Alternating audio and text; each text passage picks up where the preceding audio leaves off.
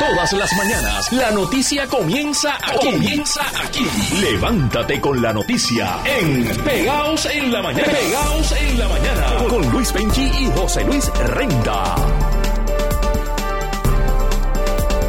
El directorio del Partido Nuevo Progresista sacó de carrera a dos aspirantes primaristas, uno en el distrito representativo a la Cámara por Humacao, Samuel Pagán, y otro, uno de seis candidatos al Senado por el distrito de Humacao, que había intentado también anteriormente ser eh, candidato. Samuel Pagán, un ex representante que había sido investigado en la Cámara de Representantes, fue descualificado por omitir información en los documentos que le llenó a la comisión evaluadora. Lo mismo que Edwin Pagán, un convicto de tentativa de exposición deshonesta, cuyo récord criminal no refleja esa convicción, pero que debió haber informado sobre los antecedentes a esa eh, convicción, eh, decidió el Partido Nuevo Progresista a través de su comité evaluador y la Junta eh, de gobierno del PNP, el directorio del PNP votó a favor de, de su descualificación. Sobre el tema abordamos, sobre la legalidad, el aspecto jurídico del tema, eh, abordamos a José Frontera, el vicepresidente de la Pontificia Universidad Católica y experto en Derecho, que nos dijo lo siguiente en Radio Isla 1320 cuando, como tú mencionas, pues llegó el papá del menor en el momento. Bueno, pues hubo un factor externo, que es la llegada de esa persona, que interrumpe los actos dirigidos indudablemente a que hubiera cometido el delito si no hubiera sido así. Y, y, eso es lo que explica la posibilidad de la tentativa en un delito como ese. Y en el caso de él, como ocurrió este delito hace unos cuantos años eh, y fue y un delito menos grave, ¿verdad? Al ser tentativa, pues no hay, no hay récord criminal, no, está en su récord criminal. Y eso fue lo que él entendió para contestar de, una manera que el PNP no quería que contestara. Eh, lo que contestó. Bueno, volvemos a cuál es la pregunta. O sea, la pregunta es qué hay en su récord criminal versus si en algún momento ha sido acusado, procesado o, o encontrado convicto de un delito. ¿verdad? Y son dos contestaciones distintas porque el récord se puede borrar o hay, o hay cosas que no entran en el récord. Sin embargo, eso no quiere decir que no haya sido acusado, procesado y encontrado convicto en algún momento, ¿verdad? Y ahí es donde la, si hay la intención de ocultar la información o de negar la información a sabiendas del resultado, pues entonces ahí es que puede haber elementos de perjurio en la declaración jurada o, o lo que el partido, ¿verdad? El perjurio puede ser un delito. Y es un delito por definición, el perjurio es un delito por definición. Delito y si alguien lleva la querella puede ser... si se dan las circunstancias del delito, pudiera ser encontrado culpable en él. Y puede ir preso. No, es menos grave también, así que podría estar seis meses de cárcel. Seis meses. Sí. Son las 6.19. Podría haber un perjurio ahí envuelto. Irán Torres Montalvo, que también es abogado y es el secretario general del PNP, está con nosotros para comentarnos los detalles de este asunto y lo que procede ahora. Buenas tardes. Buenos días, licenciado. Buenos días. Buenos días, buenos días, Penchi. Buenos días a todos los amigos de Yo digo buenas tardes porque por poco llego por la tarde. Cogí un tapón ahí en la 22. Eso es. lo escuché, lo escuché, me acabo de enterar, voy a tener que buscar una ruta alterna, así que yo mismo... Búsquela, búsquela, porque, búsquela porque no hay remedio. Licenciado, eh, antes de que me diga los detalles de cómo fue la votación, eh, eh, este experto en derecho, que es un hombre muy serio, José Fronteras, dice, es que esa gente le ocultó información al comité evaluador del PNP. Eso si, si eso se sometió bajo juramento y siempre se somete bajo juramento, eso es un delito. Eh, ¿Ustedes van a radicar alguna querella por perjurio contra estos eh, candidatos descualificados? Pues mira, Penchi, en el caso particular del aspirante al Senado, eh, Edwin Pagan, que es el que ¿verdad? Pues somete una declaración jurada a solicitud del propio directorio, explicando que era explicando los detalles del caso en el que él se había visto envuelto, así como una serie de, detalles relacionados a información que él eh, eh, puso, ¿verdad? O dejó de poner en el formulario. La realidad es que, pues mira, yo creo que este asunto ya se torna académico porque durante el día de ayer, a pesar de que eh, coincidió eh, con la determinación del directorio que anunciamos ayer a mediodía, pues coincidió también con el, la fecha límite para el recogido de endosos y el, ¿verdad? El aspirante al Senado, Edwin Pagán, no logró recoger la cantidad de endosos requeridos para mantenerse en la O sea, no, como quiera no iba a entrar, como quiera no iba a entrar. quiera no iba a entrar, cualquier proceso legal para tratar de descalificarlo, pues se torna académico, así como cualquier otra consideración, toda vez que este no completó el recogido de, los endosos. Samuel Pagán, el candidato a representante, sí llegó a recoger los endosos él llegó a completar esa parte del proceso. En el caso del ex representante Samuel Pagan Cuadrado, pues ahora procede que el partido pues mueve el asunto a los tribunales para que entonces el tribunal este, eh, ratifique la determinación del directorio y nos permita pues entonces removerlo. para aclarar, en el caso de Edwin Pagan no tienen que ir al, al tribunal porque la no recolección suficiente de endosos hace académico el trámite en el, el trámite en el tribunal. Correcto, lo deja fuera de la papeleta de todas maneras, él no sometió la cantidad eh, requerida, así que se vuelve académico el asunto de los tribunales, entonces ahora nos movemos exclusivamente al caso relacionado al representante Samuel Pagán. Ahora, independientemente de que haya recogido los endosos o no, mentir u ocultar información en una declaración jurada eh, es un delito. Nos acaba, acaba usted de escuchar a un experto en derecho. Eh, ¿Eso se va a tener alguna consecuencia o no?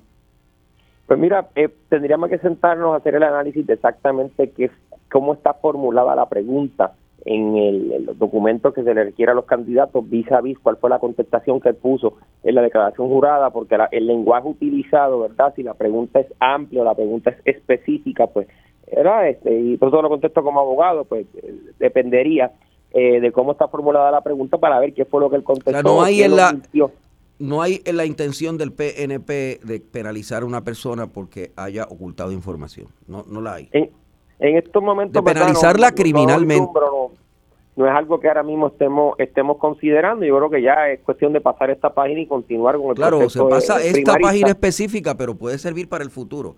O sea, el, que, le, el que le mienta al PNP, el mensaje sería, el que le mienta al PNP bajo juramento va a tener consecuencias, ¿verdad?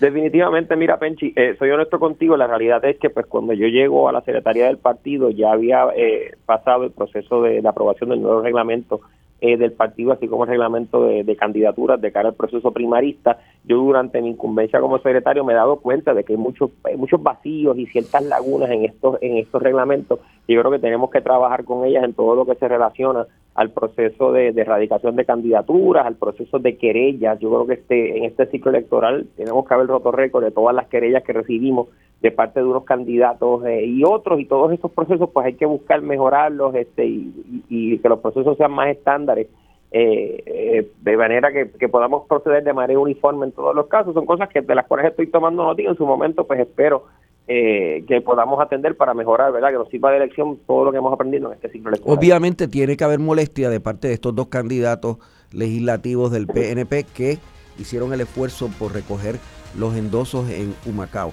Y tiene que haber eh, creado molestia en el distrito de Carolina el que se haya evaluado a Héctor Joaquín Sánchez, que ha sido una persona de mucha trayectoria en el PNP y que el PPD sigue usando su imagen y sus conflictos para hacer denuncias públicas sobre, sobre corrupción. ¿No está lacerado el PNP en los dos distritos?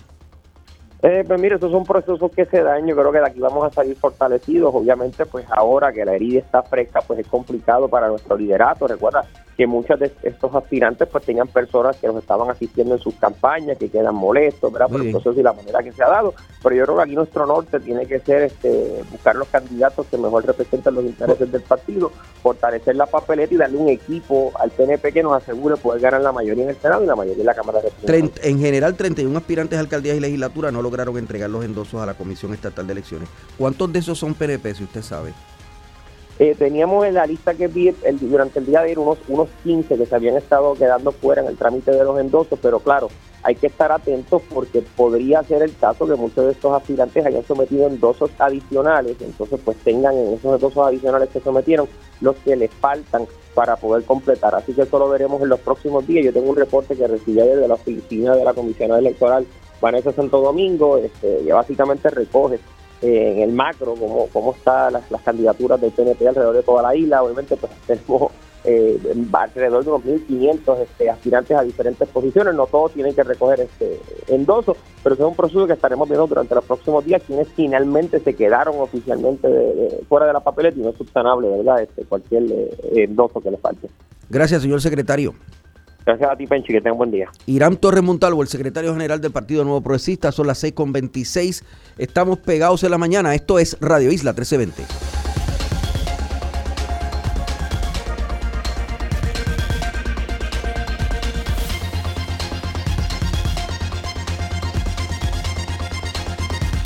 Somos tu conexión con la noticia.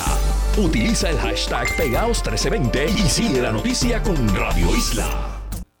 ¿Cómo comienzas tus mañanas? Unas tostaditas, un cafecito y las últimas noticias con, Luis Penchi y José Luis Renda. Pegaos en la mañana.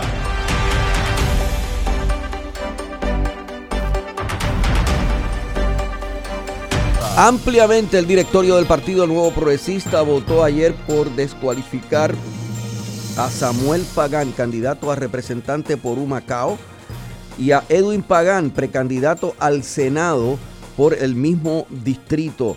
Los dos habían supuestamente no incluido información relevante en los antecedentes que tenían que presentar, además de presentar eh, una carta de buena conducta al Partido Nuevo Progresista. Los dos han estado involucrados en incidentes delictivos. Samuel Pagán fue convicto por tentativa de exposición eh, deshonesta. Debo decir, Edwin Pagan fue convicto por tentativa de exposición eh, deshonesta. Pero en el caso de Edwin, el secretario general del PNP dijo que el asunto ya se torna académico, porque Edwin ni siquiera logró al día de ayer recoger todos los endosos que necesitaba. En el caso de Samuel, irán al tribunal para eh, sacarlo de carrera y Samuel ha prometido a través de las redes sociales que va a dar la lucha. Irán Torres Montalvo habló en Radio Isla 1320. Pues mira, Penchi, en el caso particular del aspirante al Senado, eh, Edwin Pagan, que es el que ¿verdad? Pues sometió una declaración jurada a solicitud del propio directorio, explicando que era explicando los detalles del caso en el que él se había visto envuelto, así como una serie de, detalles relacionados a información que él eh, eh, puso, ¿verdad? O dejó de poner en el formulario. La realidad es que, pues mira, yo creo que este asunto ya se torna académico porque durante el día de ayer, a pesar de que eh, coincidió eh, con la determinación del directorio que anunciamos ayer a mediodía, pues coincidió también con el, la fecha límite para el recogido de endosos y el, ¿verdad? El aspirante al Senado, Edwin Pagán, no logró recoger la cantidad de endosos requeridos para mantenerse en la O sea, no, como quiera no iba a entrar, como quiera no, iba a entrar. quiera no iba a entrar, cualquier proceso legal para tratar de descalificarlo, pues se torna académico, así como cualquier otra consideración, toda vez que este no completó el recogido de, los endosos. Samuel Pagán, el candidato a representante, sí llegó a recoger los endosos él llegó a completar esa parte del proceso. En el caso del ex representante Samuel Pagan Cuadrado, pues ahora procede que el partido pues mueve el asunto a los tribunales para que entonces el tribunal este, eh, ratifique la determinación del directorio y nos permita pues entonces removerlo. son las 6.40, escucharon al secretario general del Partido Nuevo Progresista, Irán Torres Montalvo. Antes de esta votación, eh, en donde solamente un voto fue a favor de Samuel y de Edwin. Eh, y solamente un voto fue eh, en contra de el candidato al Senado por el PNP en Carolina, Héctor Joaquín Sánchez. Antes de eso, el comité evaluador reevaluó la posición de los tres candidatos que ya habían sido previamente certificados. Está con nosotros Nina Valedón, ex subsecretaria general del Partido Popular Democrático, y eh, candidata al Senado eh, por el Partido Popular Democrático en el distrito de Humacao, Caguas Humacao, precisamente el distrito eh, de donde proceden Samuel y Edwin. Doña Nina Valedón, buenos días. Buenos días, Penchi, y buenos días a toda nuestra audiencia. ¿Qué le parece esta decisión final del, del PNP sobre este asunto? Bueno, era, era la decisión correcta era la decisión que estábamos emplazando hace más de una semana al presidente del Partido Nuevo Progresista, Pedro Pierluisi, eh, y a esa colectividad.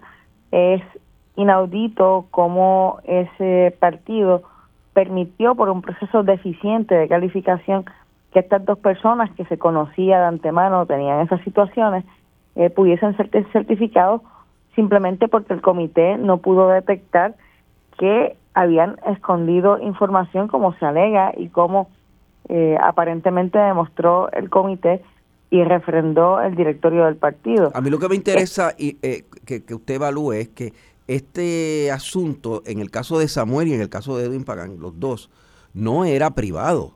Esto era público y, en el caso de, Edwin hubo una controversia hace unos cuantos años muy álgida y muy fuerte en los medios de comunicación sobre esta situación porque es un, una situación de un hombre que se masturba frente a un niño en Plaza Las Américas.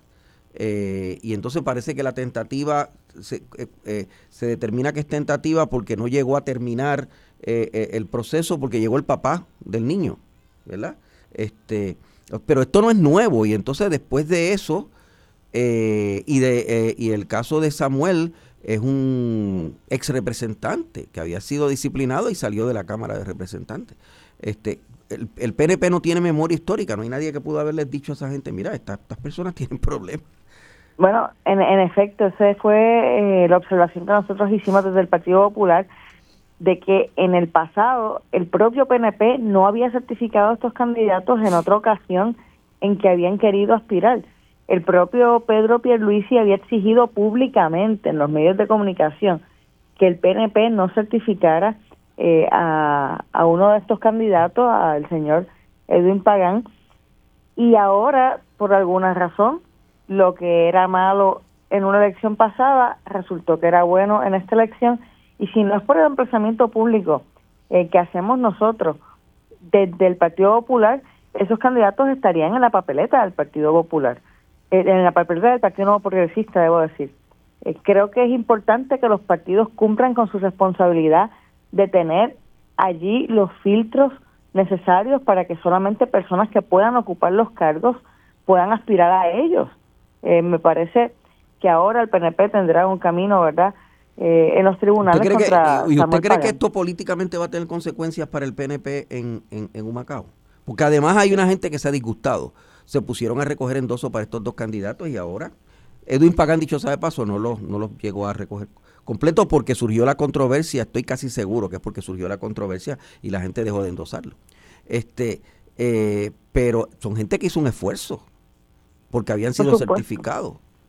No todo todo lo que ocurre en el proceso de endosos y en el proceso de campaña es considerado por los electores al momento de ejercer su derecho al voto eh, ciertamente eh, podría haber miembros del Partido Nuevo Progresista que se disgusten porque el partido, ¿verdad?, eh, fue inconsistente y permitió que estos candidatos aspiraran en primer término y decidan eh, no respaldar a la colectividad quizás o buscar otra oferta electoral dentro de alguna otra colectividad. Podría también haber eh, personas allegadas a estos candidatos que se disgusten también porque los dejaron correr, después no los dejaron correr y perdieron un esfuerzo. Ciertamente el pueblo de Puerto Rico y particularmente el electorado del distrito de Macao está bien pendiente a lo que sucede y tiene que tomar en consideración esto, tienen que buscar instituciones que estén comprometidas con llevar los mejores candidatos. Yo sé que no es su distrito, pero usted es una figura que fue secretaria, subsecretaria del PPD, así que puede comentar de esto también. Salió por la puerta ancha Héctor Joaquín Sánchez. Lo, lo certificaron dos veces. Dos veces. Sí, me parece bien interesante porque el comité lo que alega es que en el caso particular de Héctor Joaquín, él sí eh, compartió la información con la comisión de que estaba siendo investigado, de que tenía una querella y a pesar de eso, mira que es revelador, a pesar de eso el comité determina que si es un candidato idóneo, que es un candidato que está eh, en condiciones de representar los valores del Partido Nuevo Progresista. Y la pregunta que nos hacemos es, entonces un candidato que está acusado eh, por el proceso administrativo de la Oficina de Ética Gubernamental, por utilizar su cargo para componentes político-partidistas, entonces ese es un buen candidato idóneo, ese es el tipo de legislador que quiere llevar el PNP a la legislatura. Le toca al electorado puertorriqueño decirle que no en las urnas. Ayer yo estuve en Ponce, estuve transmitiendo desde la Pontificia Universidad Católica eh, y entrevisté a dos de los posibles precandidatos a la alcaldía de Ponce si Irizarry Pavón renuncia. Nadie puede decir nada porque él no ha renunciado a la candidatura. Eh, se supone que el 28 de febrero él renunciara y estamos ya hoy a 16 de febrero, no ha renunciado y el PPD, pues, pasándose la papa caliente. ¿No está el PPD igual de irresponsable? En el caso de Irizarry Pavón, el PPD certifica a Irizarry Pavón, pero impone una condición temporal y esa condición se debe cumplir. Y ese ha sido el compromiso del presidente del partido, Jesús Manuel Ortiz, y del secretario del partido, eh, Toñito Cruz. Eh, las declaraciones que se han hecho públicamente son conducentes a que se va a buscar que ese acuerdo se cumpla y no hay al momento algún atisbo de información que y lleve si eso es así, pues entonces ya deben no ir preparando el terreno para una primaria, me imagino. Pero eso no está pasando, no está pasando. podría haber un método en que más de un candidato eh, se haga disponible. Ha habido información sobre el interés del representante Tito Fulker y hay información también sobre, Sobre- eh, un, un supuesto interés de la Sí, vicealcaldesa Marlene lo Cifres, que, que, que había corrido Bueno. a, a la Cámara eh, en un cuatrenio anterior. Gracias. Son las Encantada 6.47. siempre. Yo creo que los populares también aquí en este caso, igual que el PNP metió la cabeza en la arena, ahora en este caso de Ponce, los populares lo hacen. 6.47, pegados en la mañana. Esto es Radio Isla 1320.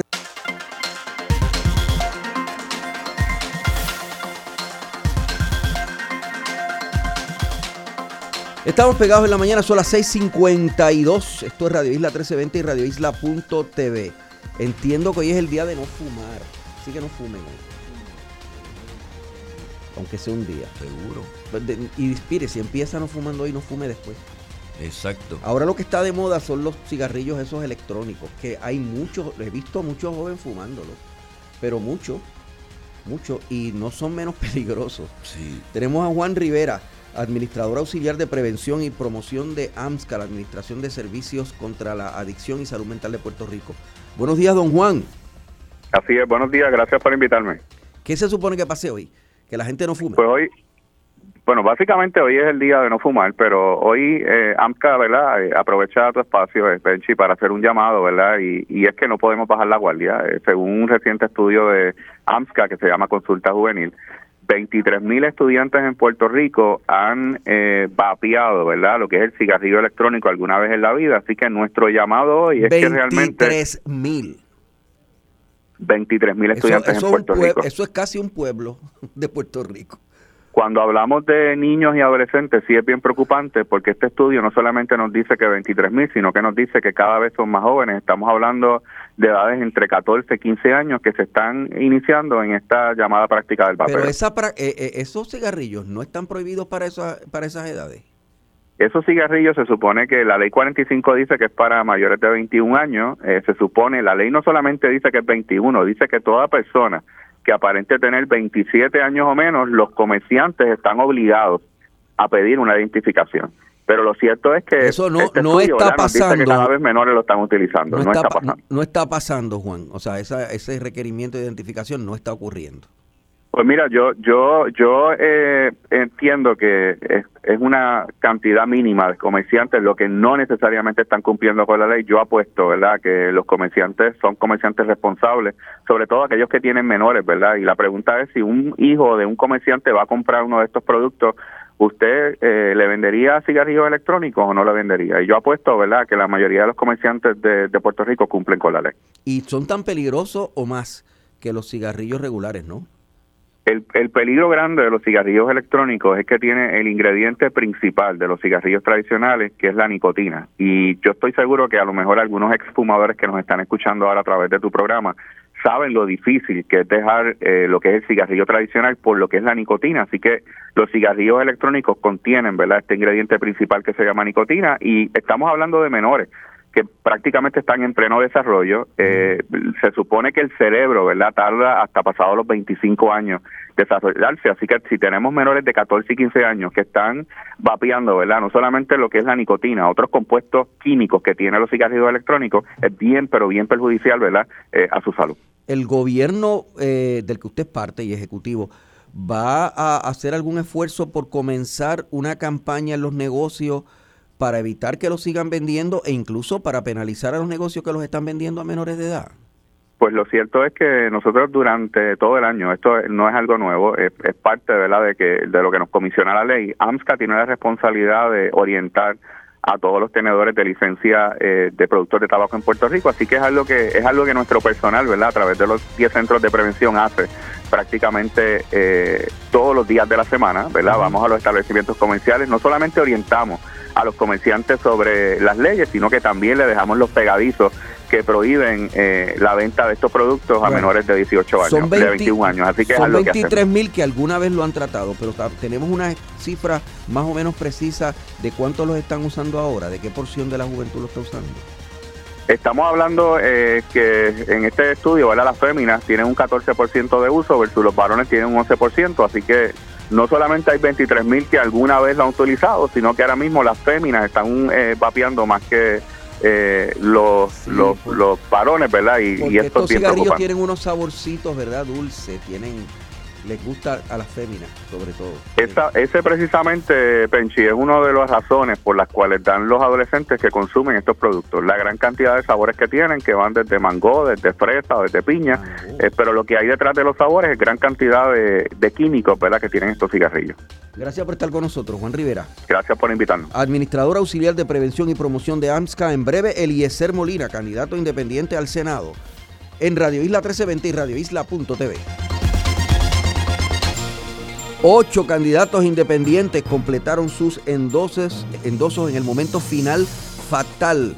17 aspirantes a puestos electivos tenían hasta el mediodía de ayer para presentar el 100% de las firmas requeridas, pero hubo gente como la candidata eh, independiente al Senado, que es la destituida delegada por la estadidad Elizabeth Torres, que aspira al Senado por acumulación, que presentó más del 100% logró presentar 1.663 endosos. El Partido Popular Democrático, eh, mientras tanto, se está preparando para solicitar el voto adelantado y ausente para participar en las primarias de ley que se celebrarán el próximo 2 de junio.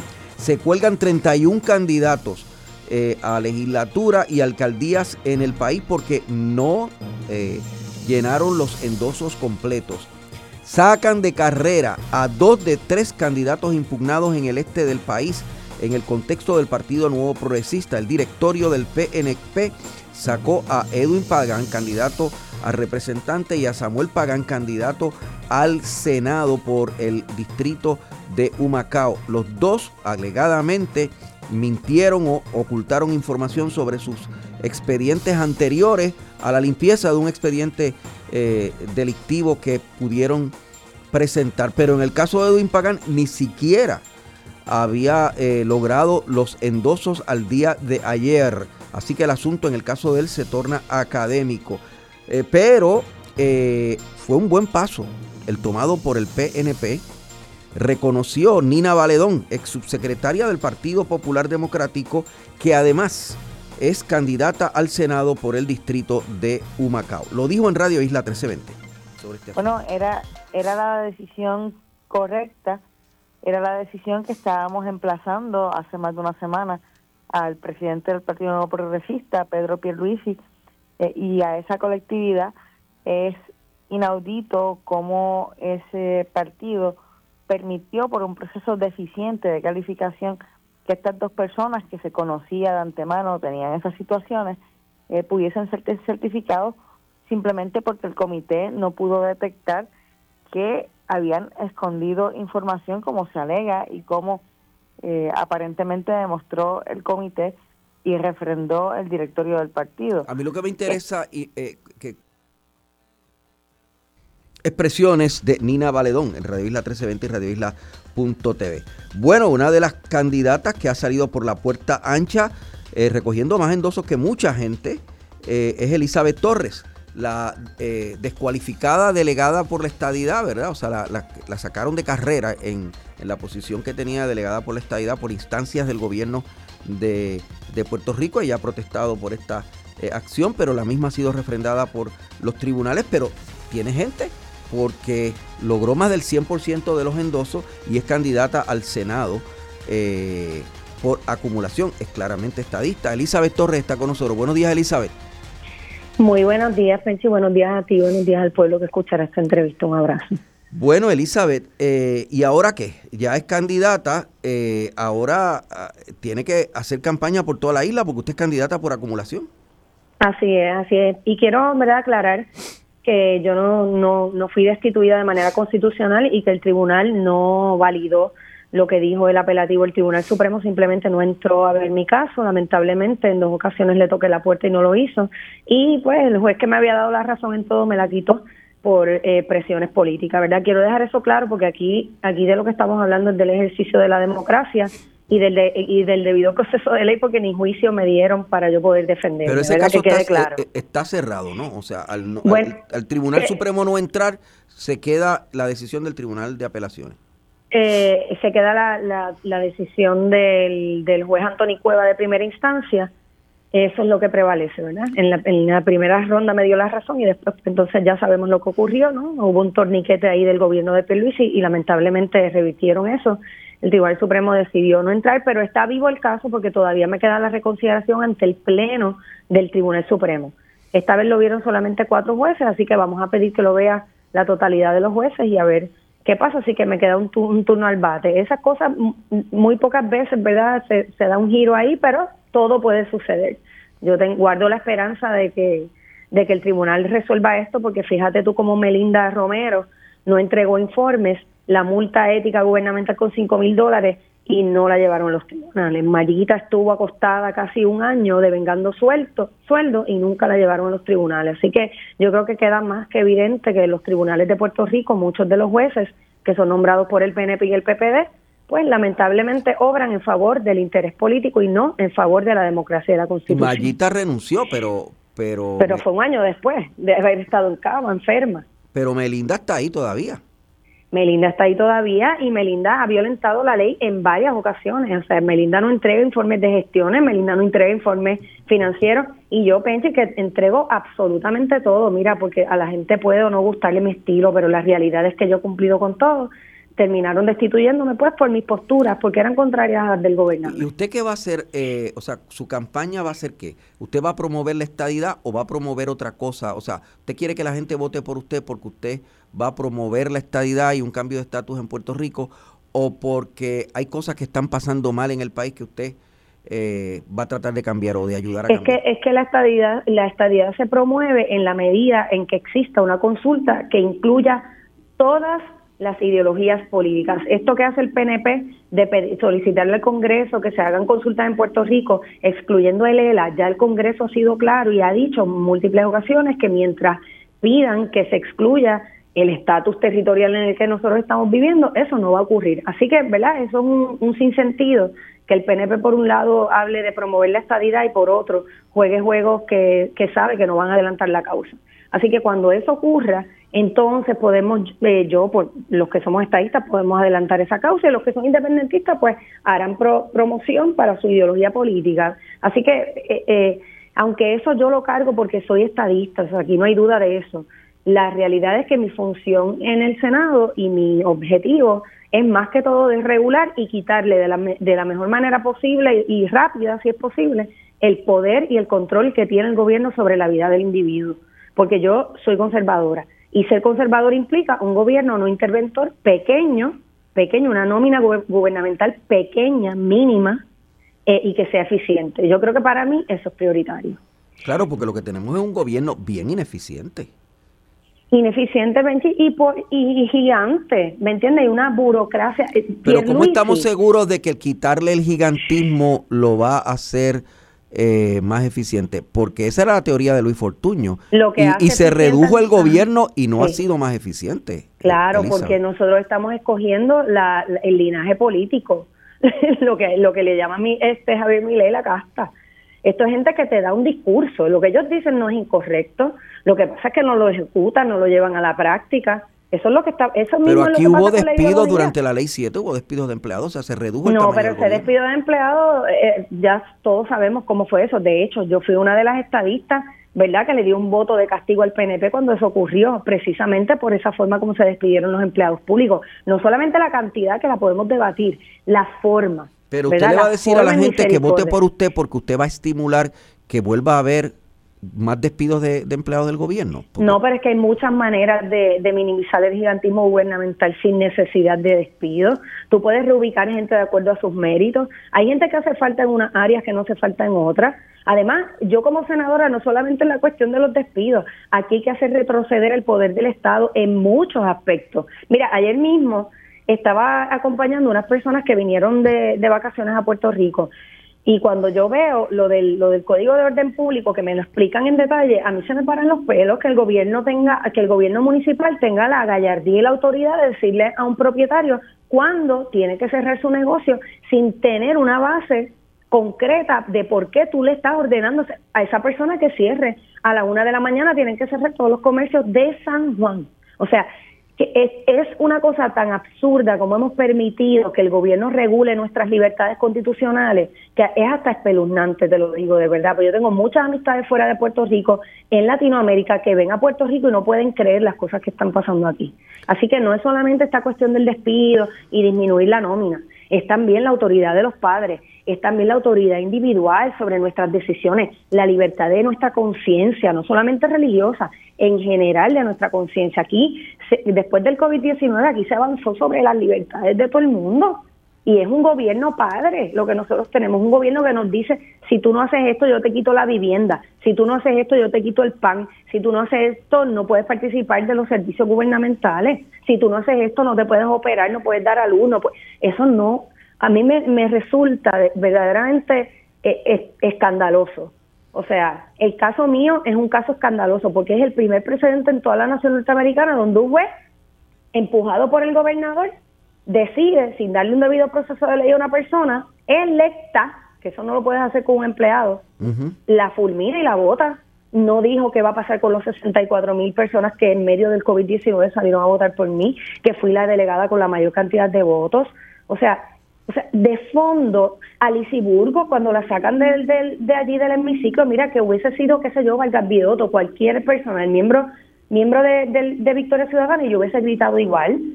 ¿Cómo es posible que aquí se arrastre con el voto del soberano de esa manera? Claro. Eh, la Junta de Supervisión Fiscal acaba de decidir que no le va a transferir 60 millones que está pidiendo la universidad eh, porque no han explicado bien para qué van a usar el, el dinero. Pero algunos piensan que la Junta tiene precisamente esa teoría de que es que la universidad es muy grande y despilfarra el dinero porque es muy grande y que hay que seguirla recortando. ¿Usted cuál es la visión de usted sobre eso? Sobre Mira, yo esto estos son análisis que hay que llevar, que hay que hacerlos a profundidad, porque la, la, la Universidad de Puerto Rico, lo que se vive allí es pura propaganda. Yo soy producto de la Universidad de Puerto Rico y, verdad, eh, lamentable es decirlo, pero allí hay un problema de politización que es real. Lo viví, lo viví en la Universidad de Puerto Rico y lo viví en la Interamericana también. Hay unas líneas unas líneas, ¿verdad?, que se están llevando que lastiman y laceran otra vez derechos constitucionales de individuos. Ah, Y hay que ver en qué es que O sea, se ¿usted este abogaría dinero. por reducir la el tamaño de la universidad? ¿Usted cree que- Mira, mira, si es necesario se puede, pero mira lo que te estoy diciendo. Mira cómo en estos días, con esto de los videos de los, de los jóvenes que están sacando videos de las escuelas públicas, que qué bueno que lo están haciendo porque yo fui maestra y estoy bien contenta por lo que están haciendo siempre que lo hagan a base de la verdad. Los universitarios, mira los universitarios de la UPR denunciando las condiciones de los laboratorios de química, de física, de todas estas especialidades. Entonces tú me estás diciendo a mí que le vamos a dar a los mismos que se han robado todo más dinero sin asegurarse de que ese dinero llegue al estudiantado. Y no le estoy dando la razón a la Junta. Lo que te estoy diciendo es, tenemos que ser bien cuidadosas porque le Claro. estamos dan- poniendo este, a velar las lechugas, ya tú sabes, al, al devorador. Entonces, tenemos que tenemos que de verdad hacer un ejercicio responsable de dónde es que se pone el dinero. Fíjate que el gobernador creó el comité PARE para supuestamente detener la violencia contra la mujer.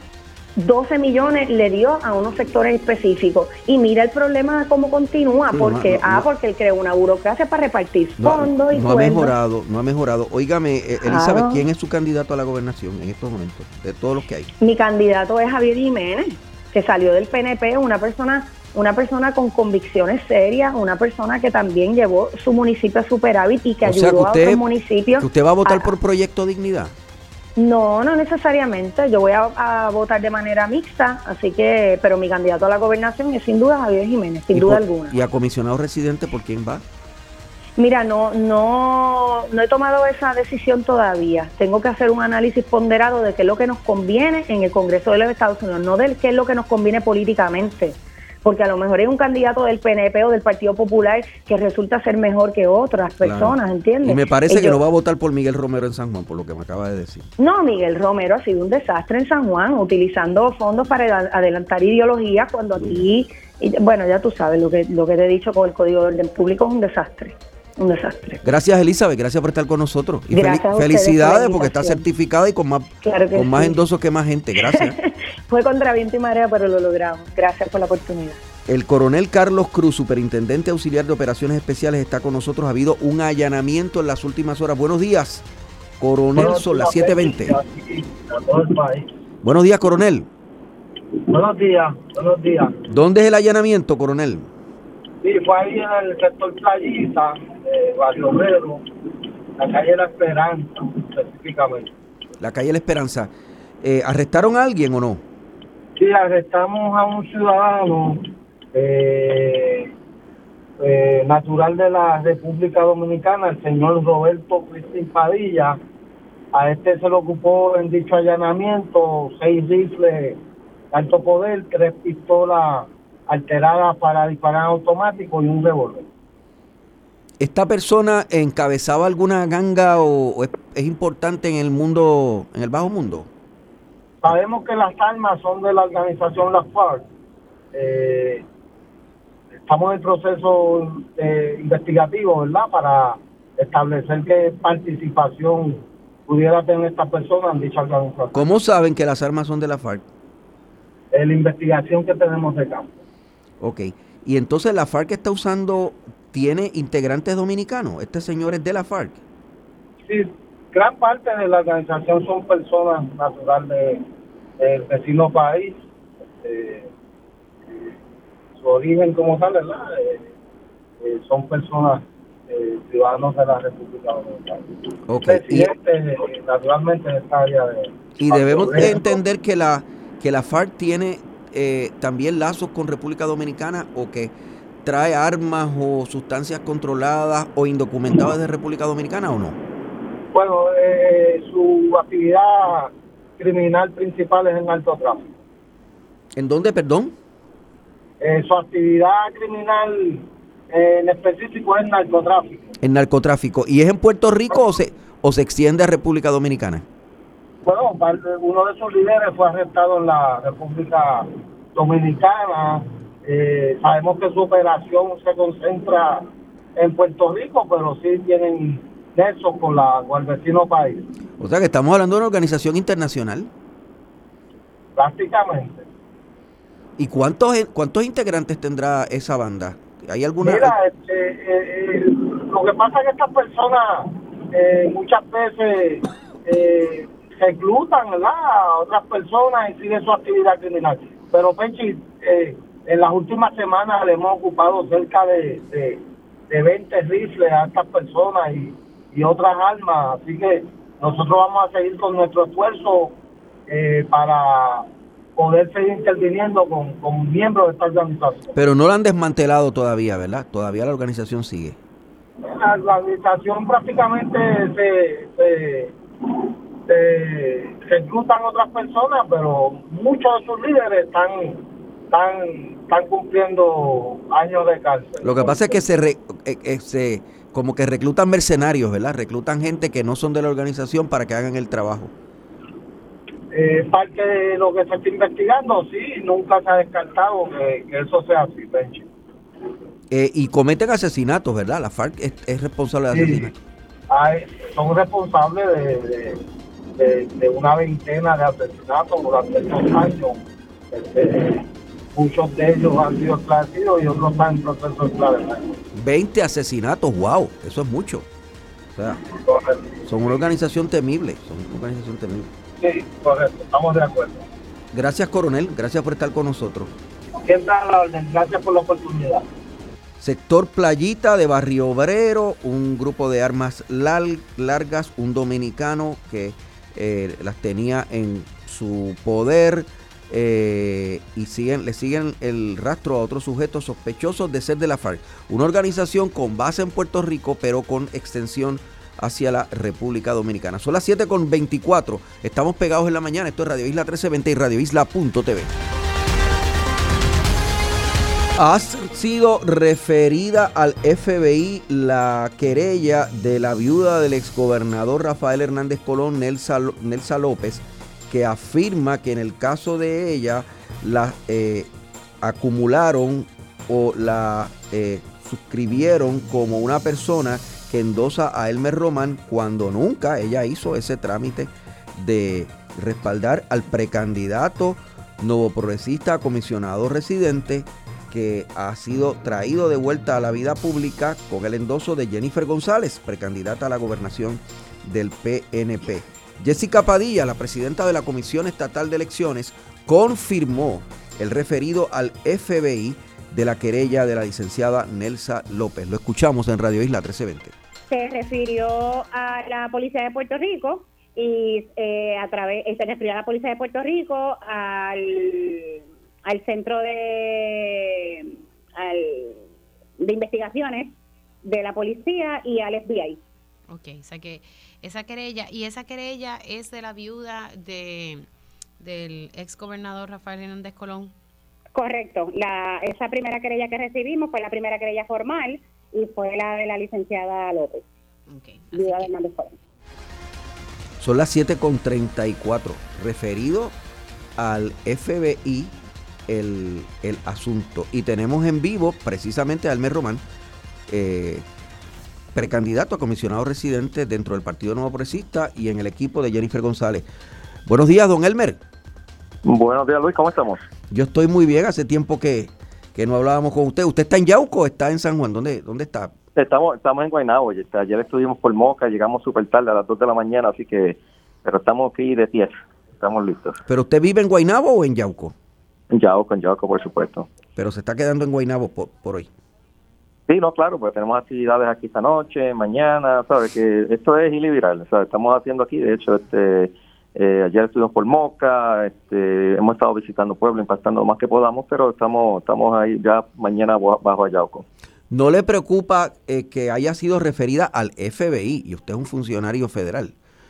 Eh, la querella donde se plantea que alguien cometió una irregularidad, ilegalidad y hizo parecer que la viuda del exgobernador Rafael Hernández Colón le estaba endosando a usted cuando eso no es cierto. ¿No, ¿Le preocupa eso o no le preocupa? No, en absoluto, al contrario, lo recibo con beneplácito, ¿no? Porque ya pues, por lo menos tenemos la oportunidad de una agencia externa, especialmente una agencia federal, que pueda hacer una investigación objetiva sobre qué pasó aquí en esto de los endosos y por este proceso subjetivo de endosos donde en realidad eh, este sistema de recogido de endosos y la validación o rechazo de endosos lo están haciendo humanos, ¿no? Ahí en la Comisión Estatal de Elecciones, que en este caso, en el caso mío, son empleados del PNP que corresponden, eh, responden a la campaña del gobernador Pierre Luisi, los cuales validaron ese endoso dos veces Así que yo quiero entender y saber qué fue Pero lo que quien lo recogió fue alguien que trabajaba para usted, no para la candidatura de Pierluisi. Bueno, estos son voluntarios, o sea, estos son voluntarios, voluntarios, voluntarios trabajando para usted. recogiendo. Bueno, estaba trabajando directamente para mí. O sea, estos son es un voluntario que está trabajando, que estuvo trabajando y recogiendo endosos. Aquí hay endosos, personas que han estado cogiendo endosos por todo Puerto Rico, personas que no han tenido la oportunidad de conocer, pero que las agradezco de corazón porque aquí yo entiendo que estos voluntarios han obrado de buena fe. Aquí ya no creo que haya que habido ninguna este, ninguna maldad. Eh, entiendo que lo que pues, pasa es, don cometer errores.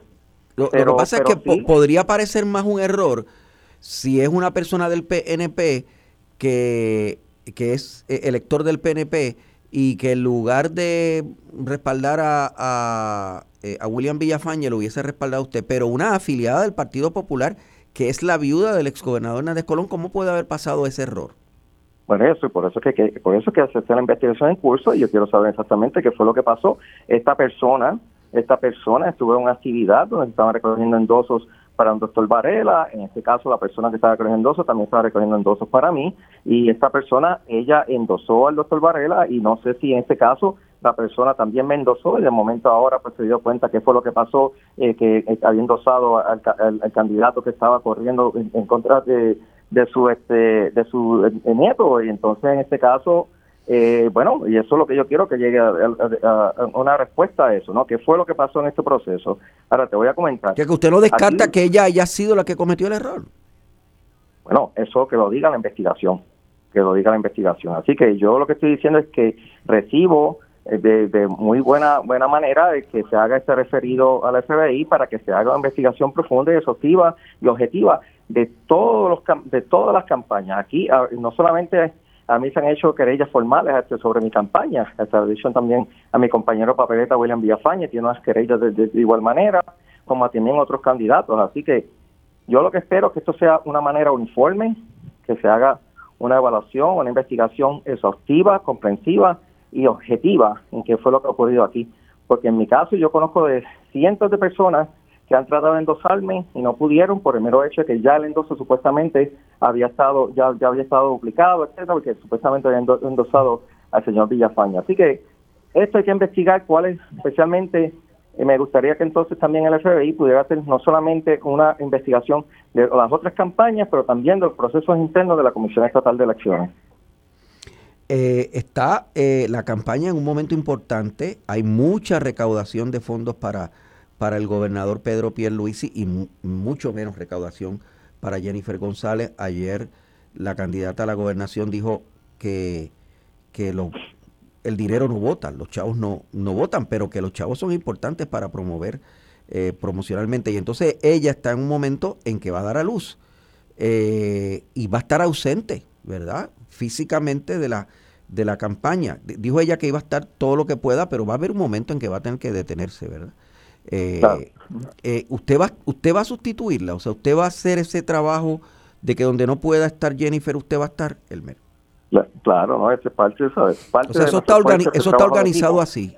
Está organizado claro, Es parte del trabajo de equipo. Nosotros tenemos una visión que queremos trabajar en, en equipo, cosa de que mientras yo estoy allá representando los intereses de nuestro pueblo, aquí se está fiscalizando y se están asegurando que esos fondos federales se utilicen de una manera efectiva. estamos hablando, ya quiero hablar de eso ya mismito, pero estamos hablando ahora de, de la campaña. Usted va a estar en las próximas semanas eh, en Puerto Rico para poder sustituir la presencia de de Jennifer que no va a estar físicamente. Por supuesto, no, estamos aquí, estamos estamos haciendo nuestro trabajo, este que sí tengo que ir a, Washington a hacer un trabajo aquí, una reunión allá en el, Pentágono, o, y no también hacer lo propio, hacer mis visitas en el Congreso, pero pero estamos, estamos O sea, usted está viajando todo el tiempo, está viajando todo el tiempo entre Washington y Puerto Rico.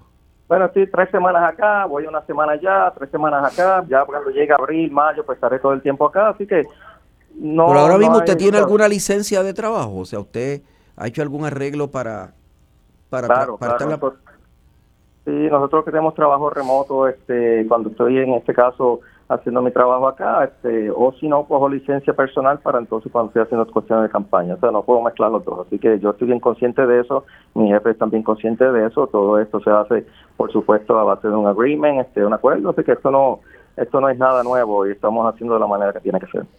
¿Cuál es su recaudación de fondos en estos momentos, Elmer? ¿Cuánto tiene? Pues mira, en estos, momentos, pues por supuesto, estamos esperando este, la certificación. O sea, yo entregué los 8 mil eh, eh, endosos validados este, ya desde la semana pasada y no he querido, este, hasta que se haga su certificación, este, conseguir recaudando fondos porque esto hay que hacerlo de una manera correcta. O sea, ¿Usted no ha recaudado fondos? Como 30 mil. ¿No ha recaudado sí, hemos recaudado alrededor, creo que son el último reporte, tiene que ser como alrededor de unos 25 mil o 30 mil dólares Mire, aquí el enfoque mío, el enfoque mío es estar llegarle al pueblo, este, llega el momento que los fondos serán, este, estarán allí para nosotros poder seguir nuestra campaña, pero eso no define el, el, el, apoyo del pueblo, no, o sea, este, ya en su momento ya verán que las cosas este, cambiarán y por supuesto yo estoy bien confiado que tenemos el pueblo con nosotros, así que estamos tranquilos sobre eso. Lo certificaron finalmente, ¿verdad? Usted está certificado definitivamente. No, todavía estoy esperando esa certificación. Ya tengo los 8.000 endosos validados de la semana pasada, pero todavía no se me ha certificado. Así que esperando la certificación. Lo que pasa es que si no si no hubiese llenado los, los endosos, eh, ya se lo hubiesen notificado. Si no, si no, si no, si lo hubiesen rechazado endoso y no tuviera suficiente, era hasta, hasta ayer al mediodía. Y eso no se no le han notificado que está descualificado. Así que está, debemos presumir que está certificado. Sí, no, exacto. Estoy esperando, esperando solamente el documento y ya, pero la gente quiere ver eso, pues entonces nosotros seguir el proceso de, de recaudación de fondos, etcétera. Así que vamos haciendo la cosa una- un paso a la vez, pero estamos bien positivos sobre todo. Elmer, una de las cosas que se ha discutido como debate público durante, después del lanzamiento de su candidatura, es que al ser usted un funcionario del Pentágono va a estar limitado, incluso en la campaña, para hacer expresiones de temas sensibles eh, en Puerto Rico, por ejemplo, Vieques, Culebra, limpieza federal de, de después de bombardeo, etcétera, eh, uso de terrenos de, de ceiba, que usted va a estar eh, limitado a, a hacer expresiones sobre eso porque usted tiene que seguir la política pública de su patrono, que es el No, eso no es cierto. ¿Eso es verdad o no es verdad? No es cierto, eso no es cierto, eso no es cierto. Mire, la única, la única este, comentario que yo estaba haciendo es que uno tiene que entender dónde está el presupuesto, qué, qué gestión se ha hecho para asegurar que en el Departamento de Defensa se ha hecho el presupuesto, o se haya presupuestado para acceder a los 500 millones de dólares que se necesitan para hacer la limpieza de, de. Y lo que yo estaba diciendo es que hasta el momento solamente 180 millones de dólares se han este, eh, presupuestado para hacer eso y la pregunta es dónde está el resto. Así que uno tiene que ir al Pentágono, tiene que ir a la oficina del departamento de, de- de- que tiene que ver con instalaciones y preguntar por qué no se ha hecho esa ese presupuesto y te aseguro que esto es, un esto es una cuestión de diálogo con ellos y, hacer y asegurarse de que se hace la- la- que se priorice especialmente eh, la, la asignación de esos fondos para hacer este trabajo. Pero usted está comprometido momento- con la usted está comprometido con la, limpie- la limpieza total de esos terrenos en Vieques. Absolutamente, eso es absolutamente. Eso Y usted reconoce que el gobierno de Estados Unidos no ha sido justo con los viequenses. Bueno, es- y eso es lo que proyecta, pero la pregunta es... Sí, ¿será la- pero contésteme esa pregunta. ¿Usted reconoce que el gobierno de Estados Unidos no ha sido justo con el con, con Vieques? Bueno, si no se le ha hecho el seguimiento, si no se le ha hecho el seguimiento debido para que el Pentágono asegure que tenga esos fun- fondos presupuestados, y recuerde que la manera que se hace el presupuesto de fondos en el Departamento de Defensa es que dos años antes de que se ejecuten los fondos se tiene que haber eh, este, hecho las gestiones para que esos fondos estén presupuestados, que estén en el listado de, la- de actividades que se va a hacer por las diferentes agencias del Departamento de Defensa.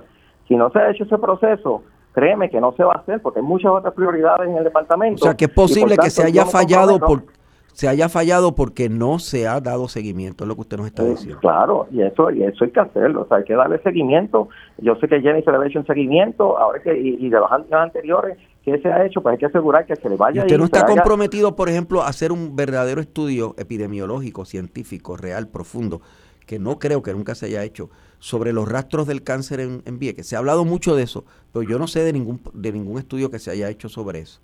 Pues sí, eso es algo que se tiene que hacer absolutamente y hay que presentarlo como una, un requerimiento de lo que se necesita para asegurar que, que se hagan las limpiezas apropiadas. Esto no es algo nuevo solamente de Vieques. El, el, el gobierno federal, ellos tienen que atender muchos de estos casos en otras áreas y por supuesto, como Puerto Rico no tiene no tiene una representación federal eh, este grande como tienen los otros estados, pues nosotros terminamos perdiendo. Pero en este caso, como yo conozco el proceso, conozco el sistema, sé las personas que hay a que hablarle, yo estoy seguro que llegue eh, enero de 2025, eso va a ser una de las prioridades mías, ¿no? Este, recuerde que llega noviembre, yo gano, yo me retiro del Departamento de Defensa y mi compromiso es directamente con el pueblo de Puerto Rico, así que... ¿Usted está eh, yo- satisfecho con, la, con el servicio de transportación a Vieques y Culebra?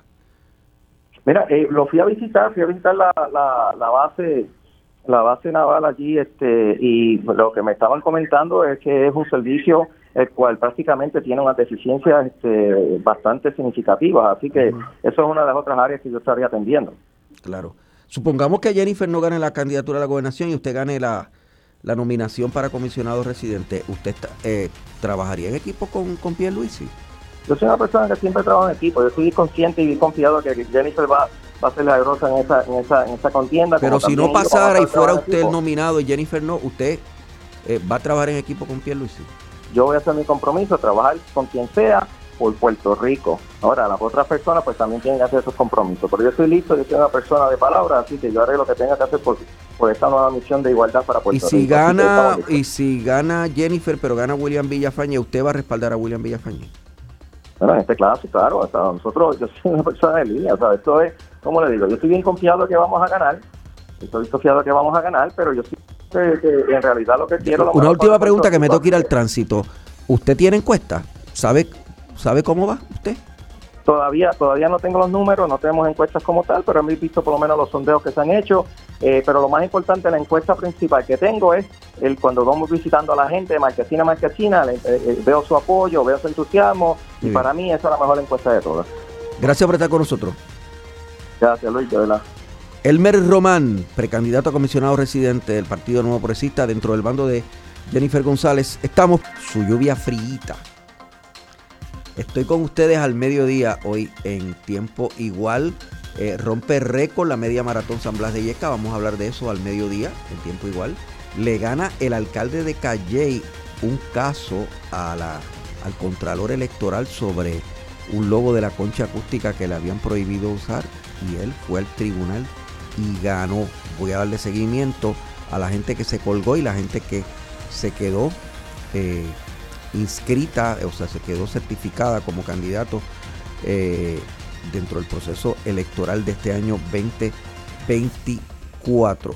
Y vamos a hablar un poco con los ejecutivos de venta y mercadeo sobre la situación económica del país y, qué sectores de la venta están destacándose más. Hablaremos un poco también sobre el turismo que está arrancando muy bien este año.